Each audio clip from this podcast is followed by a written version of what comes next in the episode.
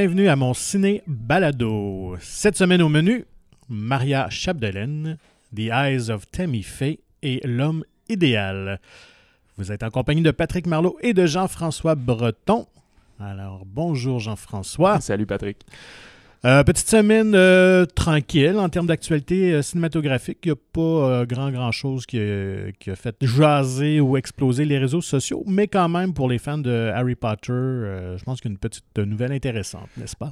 oui, ben c'est inévitable. Là. On continue les volets des animaux fantastiques et là, les Warner Brothers ont annoncé le troisième volet qui va s'intituler The Secrets of Dumbledore, que on pourrait présumer que ça sera traduit par Les Secrets de Dumbledore, et qui sortira le 15 avril 2022, donc euh, dans 4-5 mois, là, euh, ce printemps. Et euh, petit changement au casting, si on le savait depuis quelques semaines, quelques mois peut-être, c'est plus Johnny Depp qui va incarner le, vilain Grindelwald, mais plutôt l'excellent Mads Mikkelsen qui fait feu de tout bois. Écoute, euh, qui joue d'excellents méchants, euh, il faut dire. Euh, il avait joué le chiffre dans Casino Royale.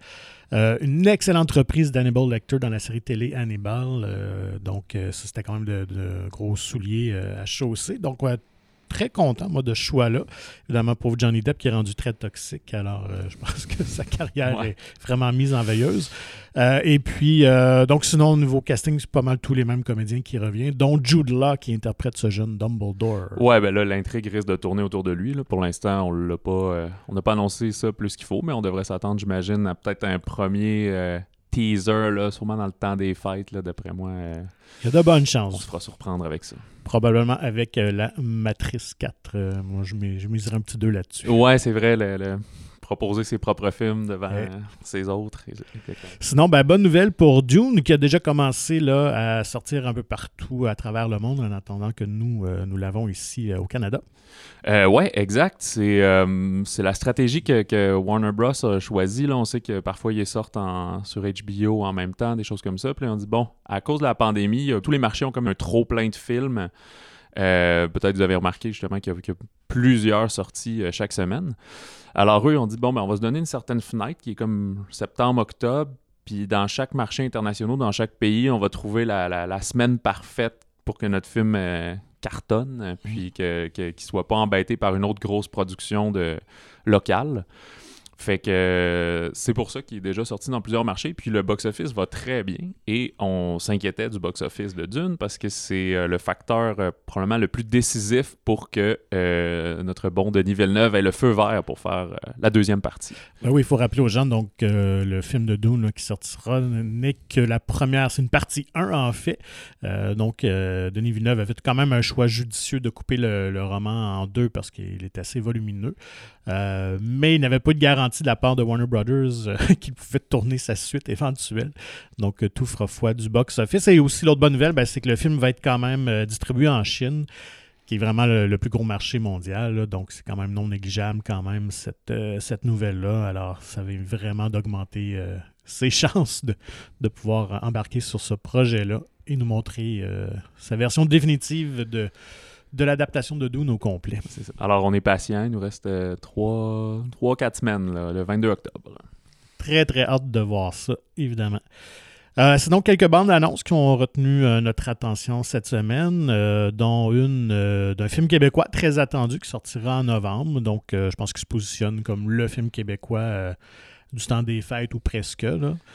Euh, il y aura aussi Au revoir le bonheur, là, ça sera euh, les, deux trucs. Mais oui, c'est euh, Fred Pellerin, en fait, qui mhm. nous propose L'arracheuse de temps, réalisé par Francis Leclerc. Alors, ouais, la bande-annonce est toute fraîche, là, elle est sortie aujourd'hui, ben, jeudi, en fait. Puis moi, en tout cas, j'ai bien apprécié ce ton très Tim Burtonesque, si on peut ainsi dire, de la bande-annonce. D'ailleurs, je sais la musique. Je ne sais pas si c'est la musique originale du film ou si c'est une pièce qu'ils sont allés chercher, mais euh, on est très Danny Elfman. Oui, ouais, exactement. Ça met le ton et l'ambiance. Ouais, je sais pas, l'information est, pas disponible, mais ça arrive souvent que pour une bande-annonce, c'est euh, une musique haute juste pour rythmer ce montage-là. Euh, annonce très efficace aussi, quand on est dans le une minute et demie, là, on n'est pas tombé dans le, gros euh, deux minutes et plus, puis on vous montre toutes les blagues puis les intrigues. Non, ça une ribambelle de personnages étranges comme Fred Pellerin nous a toujours présenté dans ses spectacles. Ben, d'ailleurs, ça, c'est l'adaptation d'un ancien spectacle il y a plusieurs années. Oui, avec euh, quand même une excellente distribution, dont un Pierre-Luc Funk en curé euh, avec une drôle de coiffure qui m'a bien fait rire. Donc, on trouve également Marc Messier, Céline Bonnier. Euh, écoute, là, il y en a plein d'autres. Geneviève Schmidt. donc, quand même, très bonne distribution. Très, très hâte de voir ça. Donc, l'intrigue se passe au tournant du siècle 1910, je crois, dans ces années-là. Évidemment, c'est la mort qui semble visiter le village de Saint-Élie de Caxton. Euh, ouais, puis il y a une histoire de pommier un peu pas empoisonné, mais peut-être euh, maléfique ou je ne sais trop avec des pommes bien noires, mais que là on sent que le village se laisse tenter à croquer la pomme. Alors, L'arracheuse du temps, euh, je pense que ça va être vraiment un des très bons films québécois à venir à prendre l'affiche. Sinon, ben moi, c'est un petit dada. On va mentionner quand même la sortie de la dernière bande-annonce officielle de Halloween Kills, ce deuxième volet de cette euh, remouture, euh, ou on peut ainsi dire, de nouvelle suite au film original de 1978 de John Carpenter. Donc, euh, on sait qu'on avait relancé un peu la franchise en 2018, il y a trois ans. Euh, donc, en écartant toute la panoplie de, suites et euh, reboot et remake dans cette franchise-là pour revenir vraiment à une suite originale. Donc, recadrer l'histoire vraiment 40 ans plus tard avec euh, Jamie Lee Curtis qui reprenait son rôle de Laurie Strode.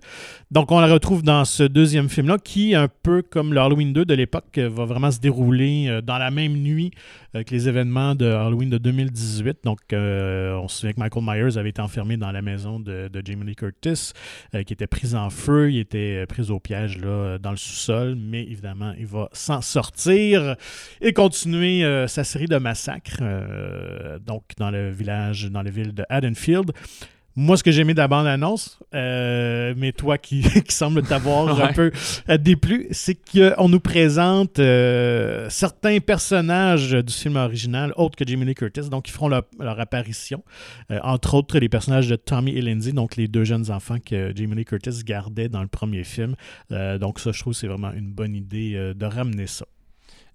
oui, ben c'est pas là-dessus que. Moi, c'est plus je trouvais que dans la bande-annonce, on voyait beaucoup de de kills, là, de, de tueries. Fait qu'elle divulgachait un peu le, récit. Fait que si vous attendez avec impatience le film, moi, je vous conseille quasiment de ne pas l'écouter puis de, vous laisser surprendre là, dans quelques semaines au cinéma. Euh, moi, par contre, ouais, ça me met plus en haleine, puis il faut que je fasse euh, mea culpa. Moi, j'en ai vu aucun de la série Halloween. Cela dit, au je comprends que j'ai juste à voir celui de 78, 2018, puis je suis à jour. Là. Je peux le laisser faire, en tout cas pour, euh, pour cette année, le marathon des 2, 3, 4, 5, 6 et, je te le conseille fortement, effectivement, parce qu'il y en a quelques-uns que tu ne pourras pas rattraper ces heures de ta vie, tellement que c'était mauvais. Euh, donc, euh, mais très curieux de revoir ça. Donc, Halloween Kills qui s'en vient euh, mi-octobre dans les cinémas. Et la suite sera normalement, je pense, prévu octobre prochain. Donc, exact. Il y a ce côté-là qui est très intéressant, c'est que c'est le même réalisateur et scénariste qui font les, les trois. Fait euh, il y a une vision d'ensemble, il y, a une cohérence, peut-être comparé à certains Star Wars qui auraient pu choquer des gens, que la, direction artistique puis le récit change à chaque fois. Là, on avait une histoire qu'on a clairement défini puis séparé en trois volets. Ben, c'est le problème des, vieilles suites d'Halloween, en fait. Puis c'est la même chose avec les, euh, films de Vendredi 13. C'est qu'à chaque film, on changeait ou presque que d'équipe. Puis euh, chacun amenait sa propre vision de l'histoire. Donc ça, fait ça faisait euh, évoluer dans différents sens, mais sans nécessairement de cohésion entre eux. Donc ça fait une histoire très disparate. Donc Halloween Kills deuxième volet de cette nouvelle trilogie avec Michael Myers. Euh, sinon, en salle cette semaine, ben, quand même un très très gros morceau. Euh, le film québécois Maria Chapdelaine qui était euh, très attendu, qui devait sortir à l'origine Noël dernier, si je ne me trompe pas. Hein. de mémoire, oui, il a été déplacé quelques fois, mais il me semble la première sortie devait être Noël 2020. Donc, quatrième version, quatrième adaptation de ce roman de Louis Aymon, que beaucoup de gens pensent à tort qui est un roman québécois. Mais euh, Louis Aymon, en fait, est un Français euh, donc, qui était venu s'installer euh, au Québec. En fait, il a juste demeuré deux ans au Canada. Il est décédé vraiment de, manière tragique, frappé par un train. OK. donc, ouais, puis assez jeune, je pense qu'il est début trentaine. donc, le roman a même été publié posthume. à l'origine dans, dans, un quotidien Le Temps de Paris, donc en espèce de roman feuilleton. Euh, repris dans les quotidiens ici ensuite au Québec, mais c'est vraiment sous sa forme de roman, publié en 1921 aux éditions Grasset, quand même, qui était une maison d'édition assez prestigieuse. Et euh, tout de suite, le, roman a un excellent succès, c'est vendu à plus d'un million d'exemplaires, donc quand même assez incroyable. Et euh, il est devenu à tort comme un roman fondateur de la littérature québécoise. Classique de la littérature québécoise, qui parle de nous, mais écrit par... Quelqu'un Mais au moins, il s'était installé ici. C'était pas juste écrit d'outre-mer sur. Euh, non, effectivement, c'est ça. Donc, euh, et euh, il avait vraiment demeuré visiter le lac Saint-Jean puis ce coin-là. Donc, c'est vraiment suite à avoir travaillé sur les terres, justement comme arpenteur et tout ça. Donc, il a décidé de, de se lancer dans l'écriture de, ce roman-là. donc, la, la, plus célèbre adaptation, peut-être, évidemment, c'est la plus récente et la seule québécoise parce que les deux premières, c'est des films français quand même, il faut le mentionner. Donc, en 1934 et 1950. Mais Gilles Carle en fait une version euh, qui a quand même marqué l'imaginaire en 1983. Euh, par contre, en revoyant la bande-annonce, que, je, dois avouer que j'ai jamais vu cette version-là, mais j'ai été étonné de voir que les comédiens, euh, bon, avait choisi Carole Laure pour interpréter Maria Chapdelaine, on retrouvait Pierre Curzi et Donald Lautrec quand même, mais ces personnages-là dans le roman qui sont ados, jeunes adultes. Euh, euh, donc, dans le film de Gilles Carle, ils sont dans la trentaine, sinon quarantaine pour euh, Donald Lautrec. Donc, on est vraiment dans une autre vision du roman. Ben, on y viendra à la distribution, mais c'était une des, un des éléments très importants pour Sébastien Pilote quand il a décidé d'adapter. c'est qu'il voulait vraiment des comédiens qui ont l'âge des personnages, là, pas tomber dans la, recette Watatata d'avoir 29 et, de jouer 16. Fait que euh, il a passé plusieurs jeunes comédiennes pour euh, le rôle principal de Maria Chapdelaine, justement. Donc, tu mentionnais, c'est un film euh, scénarisé et réalisé par Sébastien Pilote, son quatrième film, donc justement lui aussi, plus connu probablement pour Le démantèlement, qui met en vedette Gabriel Arcan. Je pense que c'est son film qui a un plus grand rayonnement. oui, puis c'est sûr que dans la, la stylistique, si on peut paysanne campagnarde, il y a un rappel là-dessus, mais plus récemment, il avait fait la disparition des Lucioles, là, il y a pas si longtemps, en fait, il y a comme deux ans. Oui, deux ans à peu près, je pense que c'est 2019, effectivement. Alors, que retrouve-t-on, euh, Jean-François? Que raconte Maria Chapdelaine? Euh, Maria Chapdelaine, euh, c'est une jeune fille de 17 ans. on est en 1910 au nord du lac Saint-Jean. Et la famille des Chapdelaine vit au rythme des saisons, puis euh, essaie de, rendre euh, euh, fertile leur terre, puis se, préparer un beau terrain pour pouvoir être autosuffisant. Puis, puisqu'elle est à 17 ans, ben, on, voit qu'elle commence à se faire courtiser là, par des jeunes hommes avoisinants, si on veut. Là. Alors, c'est comme son, son choix elle, est devant le passage de devenir femme, donc de potentiellement quitter la maison puis fonder sa propre famille, là, parce qu'en 1910, ça se faisait jeune. Ouais. Mais d'ailleurs, on sent son, son éveil sexuel, on peut ainsi dire, devant ce personnage-là, François Paradis. Qui, on, on, est vraiment devant trois archétypes là, très classiques de personnages. Donc, euh, François Paradis, qui est le coureur des bois, euh, l'homme sauvage, euh, un peu rebelle, téméraire. Donc, évidemment, Maria va avoir une grande, attirance, une grande attirance envers ce, personnage-là. Euh, mais sans dévoiler un grand punch, vais, mourir. Parce que dans le fond, euh, le choix se présente devant deux personnages finalement. Parce que François est un non-choix. Elle ne peut pas aller au bout de ce fantasme-là ou ce désir-là avec lui. Ben, ce qu'on comprend, c'est qu'il y, a déjà ben, pas une romance parce que c'est très, très prude à l'époque, mais il y a une attirance qui est déjà là entre les deux. Puis à ce moment-là, il se retrouve, comme tu dis, entre le choix de le, bon voisin euh, Eutrope Gagnon, mhm. joué par Antoine-Olivier Pilon, qui lui est plus, ben non, on va travailler, on va faire notre terre, puis euh, on qui est une continuité de sa vie, finalement. Un peu, c'est ça. Et de l'autre côté, ben, se présente là, le, Québécois, mais qui est rendu euh, près de Boston, Massachusetts, qui travaille dans les factories. puis qui fait de la bonne argent. Fait que lui qui lui dit plutôt Non, non, tu pourras avoir une vie tranquille, pas besoin de travailler, il y a du divertissement, on est dans un début de mondialisation, pas de mondialisation, mais d'industrialisation, pardon. Mhm. Alors, c'est un peu ça, tu as un peu l'idée de modernité, mais comment elle va se sentir par rapport à elle-même. C'est pas juste le conservatisme puis la, nouveauté, c'est aussi euh, être assistante puis de rien faire ou être s'émanciper dans la tâche. Oui. Euh, très intéressant. Euh, Oui, parce que c'est ça replace un peu cette idée-là de conservatisme versus modernité. Tout n'est pas blanc ou noir dans les deux choix.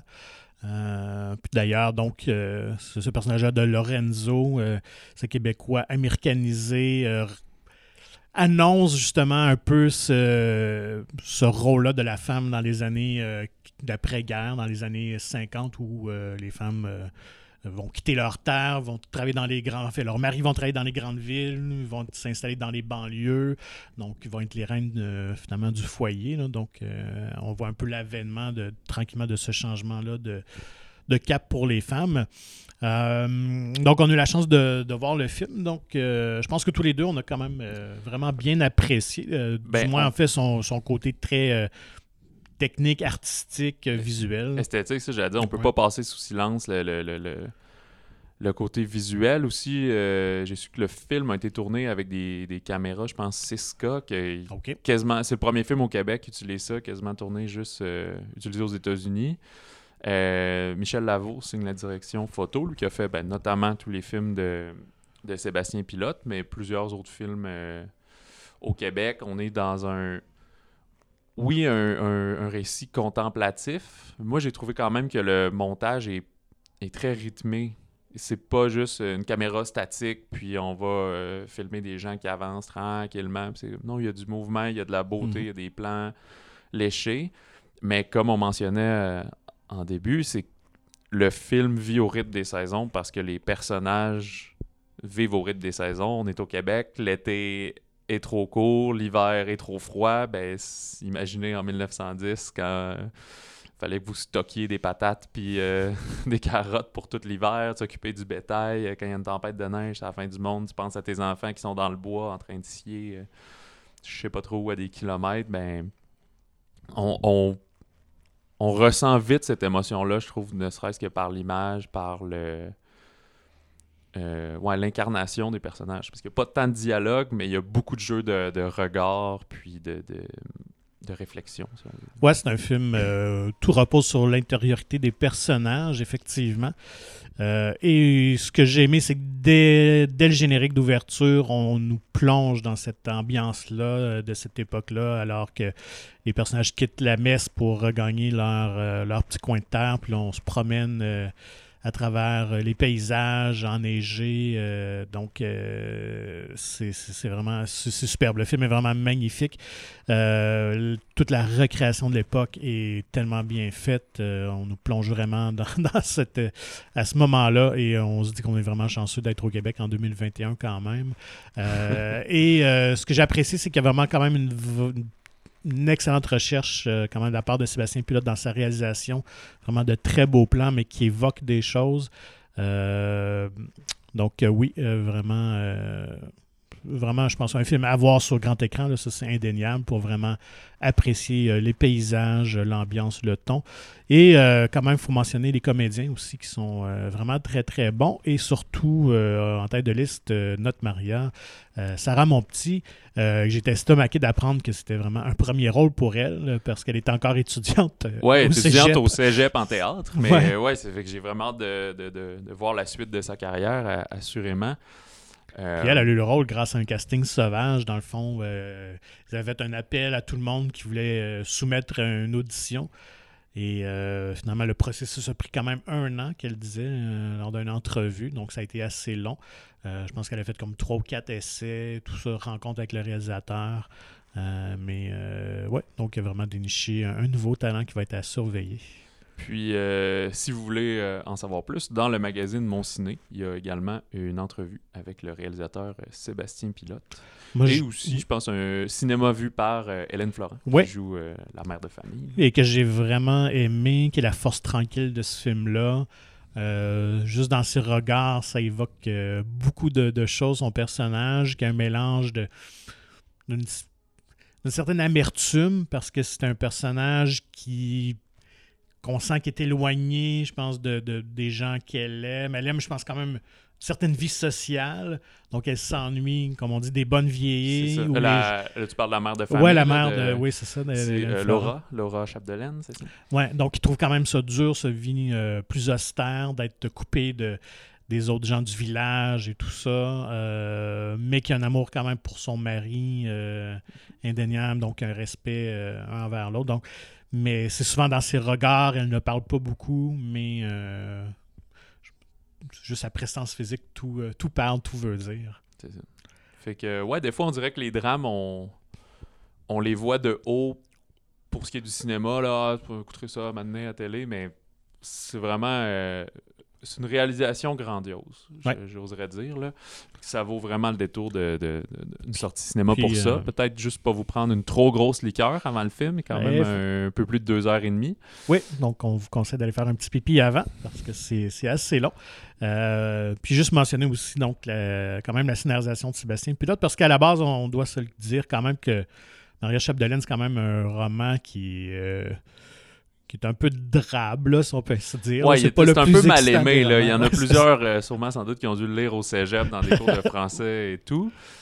Mais ce qu'il faut savoir aussi, c'est que c'est pas une commande qu'on a donnée à Sébastien Pilote. C'est lui, euh, je pense qu'il expliquait que c'était pendant la, préparation au démantèlement. Il était dans un chalet. Ce livre-là traînait. Il s'est mis à le relire. Il l'avait déjà lu dans sa vie. Puis il a fait c'est fantastique. Comme il le voyait en image, il dit il faut que je le fasse. Comme il a dit, même il a beau avoir été adapté trois fois auparavant même s'il avait été dix fois, j'aurais voulu être la onzième fois. Il mm. fallait que je le fasse. Et ça sent. On sent l'amour qu'il y a pour, euh, pour ce récit-là euh, à l'écran. Euh, un autre film, quand même, qui, qui mérite notre attention, c'est The Eyes of Tammy Faye. Tammy Faye, c'était la femme du pasteur Jim Baker. Donc, eux qui ont eu leur, leur, heure de gloire à la télévision américaine à la fin des années 70 et surtout dans les années 1980. Moi, j'ai un souvenir de d'eux et surtout de leur déchéance, leur chute, parce que d'abord, on raconte un peu leur vie. Euh, donc, se sont rencontrés euh, au début des années 1960, euh, ont fondé cet empire-là de télé-évangélistes, évidemment, qui, est très populaire aux États-Unis. ils ont même fondé dans les années 80 un parc thématique chrétien, un thématique chrétien, Heritage USA. Oh, ok, tu l'ignorais, celle-là. Ouais, ouais, donc, ben, pour ceux qui, ont, qui sont amateurs de, films de Fletch avec Chevy Chase, donc le deuxième, Fletch Lives, justement, ils visitaient un parc qui était une parodie de, justement, de, ce parc-là de, Jim Baker et Tammy Faye. Euh, et euh, ben, euh, évidemment, écoute, il roulait sur l'or. On estimait qu'il recevait jusqu'à 1 million de dollars par semaine de dons de leurs de leurs fidèles. Et évidemment, qu'est-ce qui arrive dans ces moments-là? Ben, souvent, on a tendance à détourner l'argent et à vivre un peu frauduleusement, de cacher cet argent-là du gouvernement. Et c'est ce qui est arrivé. Et ce qui a déclenché même tout ça, c'est un scandale sexuel parce que Jim Baker avait été accusé de viol sur la secrétaire de l'organisme de l'Église et il a payé un, montant d'argent en secret qui n'avait pas divulgué euh, au conseil d'administration. Et ça, ça a mis en lumière donc tout, son, tout ce, côté frauduleux. Euh, donc, de sa façon de gérer l'argent. Donc, ça a amené à sa chute, évidemment, de son empire. Euh, lui a été incarcéré en prison. Euh, Tammy Faye l'a divorcé. Et elle était une, euh, vraiment un personnage très médiatique. moi, je m'en souviens donc de ses sorties, de ces entrevues-là qu'elle avait menées à cette époque-là, souvent en pleurs, parce que c'était une personne qui était très exubérante. ben, on le voit tout de suite dans, le film là, avec ben, Jessica Chastain qui incarne T'as mis fait beaucoup de, On y a mis du maquillage, du, ben, de la fausse chirurgie plastique, des prothèses et, autres, là, au fil du, de l'avancement de l'histoire, du récit. Puis euh, c'est quand même c'est fascinant. Là. Euh, on, oui, on la perd dans le personnage. C'est sûr que les prothèses aident, mais c'est vraiment une, une superbe incarnation. Mm. Euh, c'est une, grosse performance. Même chose pour Andrew Garfield. C'est sûr qu'on reconnaît plus lui son, son faciès. Qui est un drôle de choix, a priori, quand même, parce que, euh, bon, c'est était beaucoup associé avec son rôle de Spider-Man il y a quelques années, mais quand même, depuis quelques années, il tourne beaucoup de films plus indépendants. C'est comme réinventé un petit peu. Euh, et euh, j'aurais pensé à lui honnêtement pour euh, interpréter Jim Baker, qui est vraiment un télé-évangéliste sudiste, Caroline du Sud et tout ça, alors que Andrew Garfield est un, Anglais, un Britannique, mais il se tire vraiment bien d'affaires. Puis effectivement, dans la bande-annonce, ce qui ressortait beaucoup, c'est leur transformation physique, parce que le film ça relate vraiment leur rencontre des années 60, donc c'est sur 30 ans de vie. Et on les voit vraiment vieillir dans la bande-annonce. Et, euh, ça, c'est vraiment incroyable. Et euh, donc, pourquoi on porte euh, le regard plus sur Faye que, que, James Baker? C'est que Faye est devenu quand même une icône un peu du monde de la communauté LGBTQ+, dans les années fin 90-2000. Donc, elle était souvent présente dans les, dans les parades de fierté gay et tout ça. Et même à l'époque, elle était un peu controversée parce que, bon, malgré ses, ses croyances très fervente euh, et tout ça. Euh, elle manifestait quand même une certaine ouverture envers, euh, envers les homosexuels, envers les gays et surtout les gens atteints du sida, qui est une cause qu'elle portait beaucoup, ce qui était très avant-gardiste dans, les, dans cette époque-là, dans les années 80, surtout pour, des gens croyants comme ça, issus de l'Église.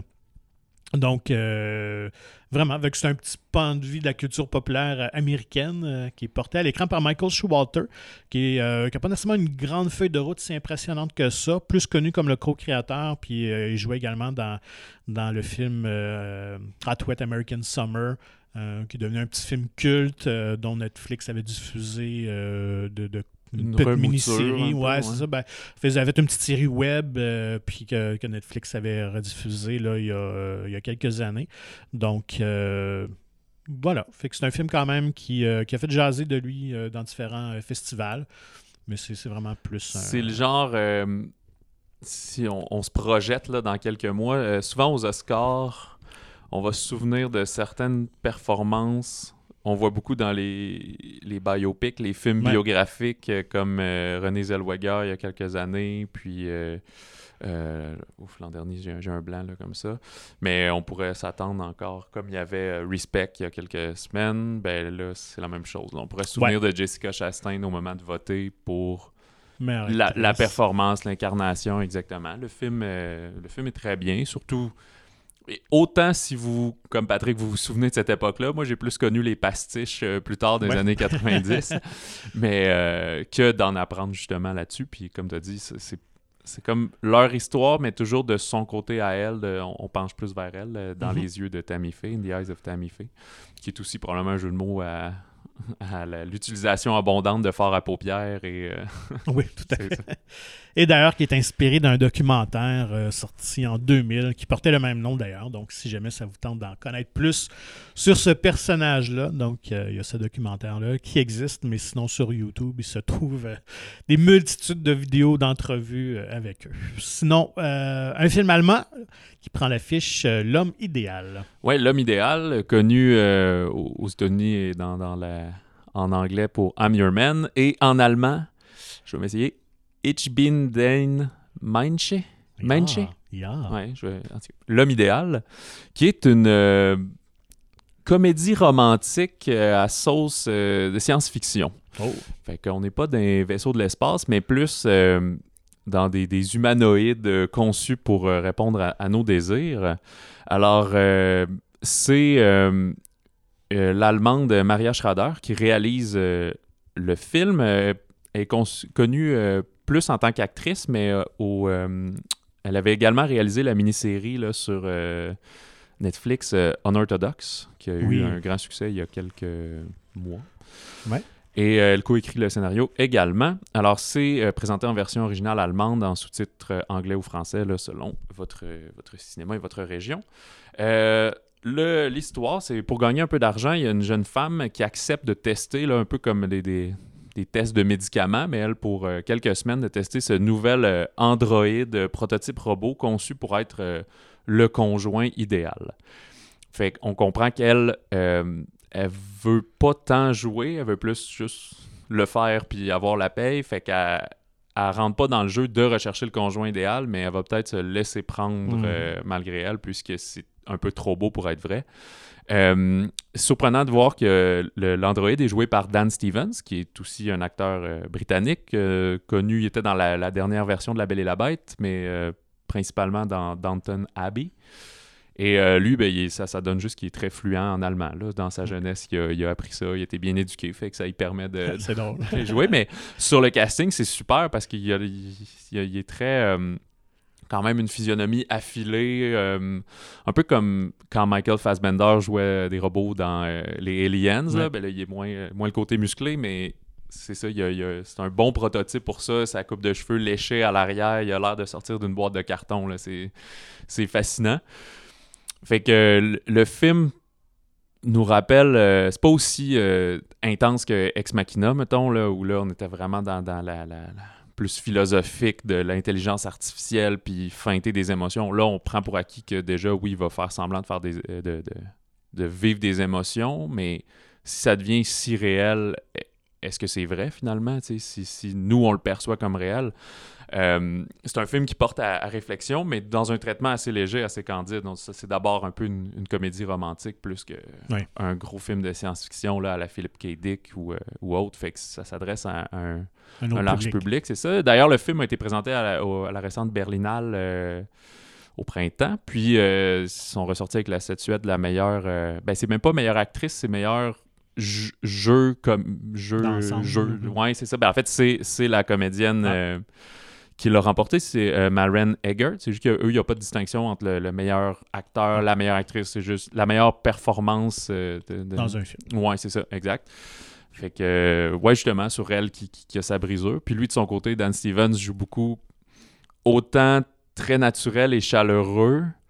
Il va avoir des mimiques très saccadé puis stoïque comme un programme, comme quand t'es rendu, ben là, faut que je m'assoie. Fait que là, ah, là, je m'assois, c'est, c'est, tout est. Euh, la séquence est robotisée, si on veut.